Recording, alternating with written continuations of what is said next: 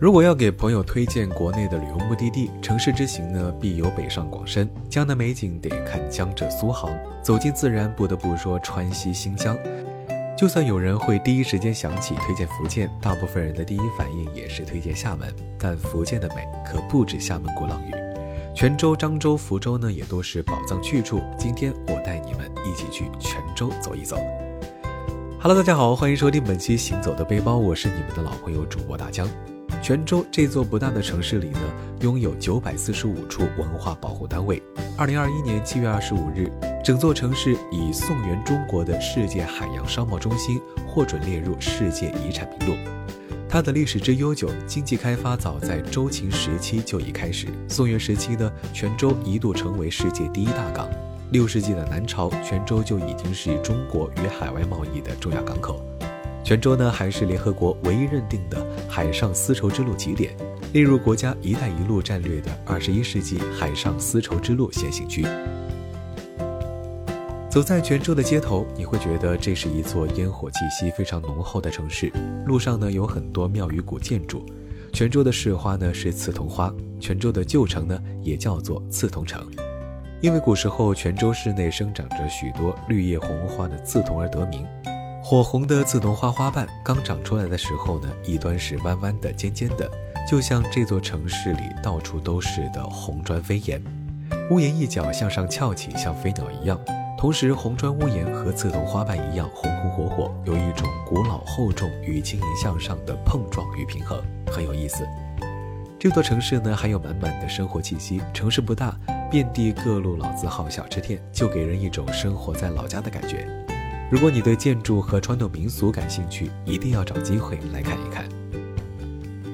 在这座三五步就是一处古厝的城市里，虽然有一些名声在外的建筑，比如说开元寺，它位于泉州鲤城区很有名的一条街西街上。一九六零年，董必武来到这里，留下东西双古塔，南北一条街，说的呢就是西街和开元寺的双塔。开元寺是福建省内规模最大的佛教寺院，占地呢有七万八千平方米。寺内的东西两侧各有一座塔，八角五层楼阁式的石塔。东边的呢叫做镇国塔，一九九七年的时候入选中国四大名塔的邮票，可以称得上是石塔之王。西边的呢叫仁寿塔，最早开始是七级的木塔，但前后经过损坏和重修了很多次，将木结构转变成为了砖结构。后来呢，又变成了石头的结构。它比东塔早十年建成。通往仁寿塔的路上呢，还有很多的樱花树。春天的时候，还可以来这里看樱花。开元寺的双塔是中国最高的一对石塔，塔身的浮雕非常的精美。经历了万历年间泉州八级地震以及多次台风的考验，仍然屹立不倒。如果你是摄影爱好者，大江和你分享一个非常不错的拍摄东塔的机位，在象峰巷，大象的象，山峰的峰，小象的象，从这里拍开元寺东塔，让你收获一个非常独特、很有烟火气息的角度。开元寺所在的西街呢，同样是一处遍地古厝和古色古香的木楼群，简直呢就是一个建筑博物馆。作为泉州最早开发的街道和区域。西街自唐代起已经列屋成街，就是一座一座屋子平排建在一起，形成了一条街区。至今呢，已经超过一千三百年。泉州也以西街为起点，逐渐向外开拓发展。如今的西街游客聚集，到处呢都是特色小吃，热闹非凡。沙茶面、面线糊一定要试一试，几十块钱的龙虾沙茶面带来的满足感，可以让人快乐一整天。还有很多种类的海鲜可以选择加到面中，再加一勺香菜，太鲜了。吃完正餐，来碗甜品。石花糕呢是闽南的特色，石花糕是由石花草熬制的，具有降火解暑、去热的功效。以前石花糕的水呢一般是井水，现在呢一般用冰冻的水，是闽南人的消暑神器。因为石花糕本身无味，所以生吃是不可能的，因为一般要用蜜水，这样呢才有甜味。还有红豆、芋圆、仙草、芋泥可以混合在一起，就是一碗清清亮亮的四果汤。闽南的土笋冻呢，也是大江的最爱，晶莹剔透、鲜嫩脆滑，蘸着蒜泥酱油吃，一口一个，太满足了。千万不要被它的样子吓着，吃就对了。大江呢还想推荐一个小吃，对于游客们来说呢，它虽然没有面线糊、沙茶面、土笋冻有名，但是呢味道也是非常不错的，就是泉州市泉港区的一道特色风味小吃。叫做全港福果。它的原料呢是新鲜的海蛎、瘦肉、米粒、包菜、胡萝卜、姜泥、蒜泥和当地的地瓜粉。吃起来呢，外面的皮薄而酥脆，里面的口感是净弹不粘。刚炸出来的福果呢，你用筷子将它戳开，就能够看到里面香喷喷的海蛎和鲜嫩的瘦肉。一定一定要趁热吃，吃的时候呢蘸一点酱醋啊，一口下去就知道什么叫做唇齿留香。在西街吃完美食，如果凑巧路过，可以看看西街尽头的白色钟楼。很多到泉州的朋友呢，都会拍张照片。是个有些头重脚轻的西式建筑，立在马路中间。除了有时钟，还有红楼灯。到了晚上呢，还有装饰灯会亮起，实用性还挺强的。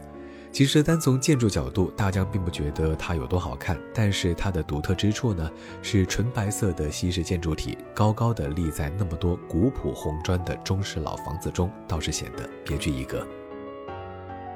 泉州呢，还有一条街非常的有意思，就是位于鲤城区的图门街。这条路上呢，有香火很旺的武庙观月庙，几步开外呢，就是中国伊斯兰教四大古寺之一的清净寺。还有规模宏大及宋元明清四个朝代建筑形成于一体的孔庙古建筑群府文庙，风格极为不同的建筑在一条街里的并存，真的是穿越时空般的存在。泉州还有很吸引我的一点呢，就是离老城区再远一点就有大海，谁会不喜欢一座靠近大海的城市呢？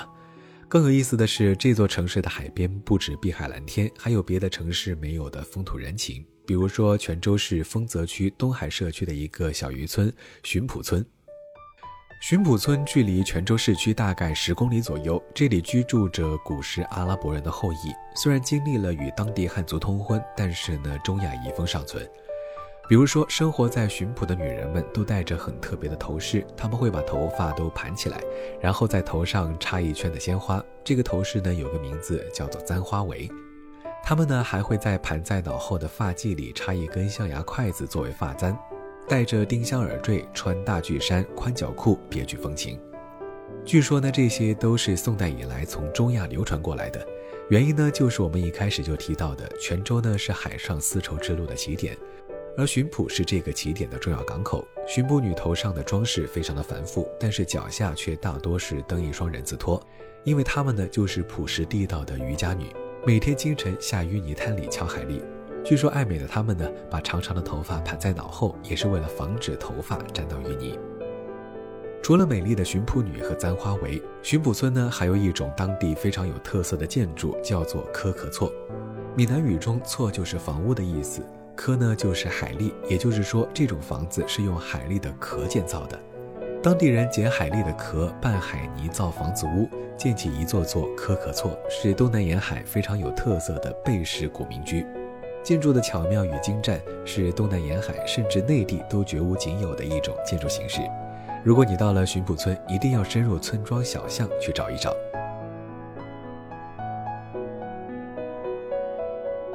离浔浦村驾车四十分钟左右的晋江吴林传统村落，同样的让人惊艳。这个占地六万六千平方米、历史超过六百年的村落里，建筑风格之多让人赞叹。闽南官式大厝、中西合璧的民居、哥特式的建筑，甚至还有古罗马式的建筑，完全就是一个原生态村落式建筑博物馆。吴林村落形成于明洪武年间，金末吴林开始有人旅居海外，随后陆续有旅居海外的华侨回国，出资建造了大量精美的洋楼。村庄规模呢也逐渐扩大，建筑风格也亦逐步的多元化。现如今村里居住的人口不多，大概五百来户，但是海外侨胞却有一点五万人，是名副其实的侨乡。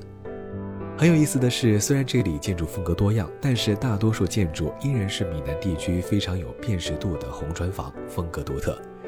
尤其喜欢灯火初上时分的吴林，天空还有微光，吴林呢已经亮起了灯光。灯火阑珊间，难分古今，模糊时空，就像穿行在梦境里一般。好了，非常感谢您收听本期《行走的背包》，我是你们的老朋友主播大江。大家可以关注我的微博“千大江”，谦虚的谦，也可以关注我的抖音，搜索“大江浪啊浪”就能够找到了。非常欢迎你在评论区里面留言互动，我们下期节目再见喽，拜了个拜。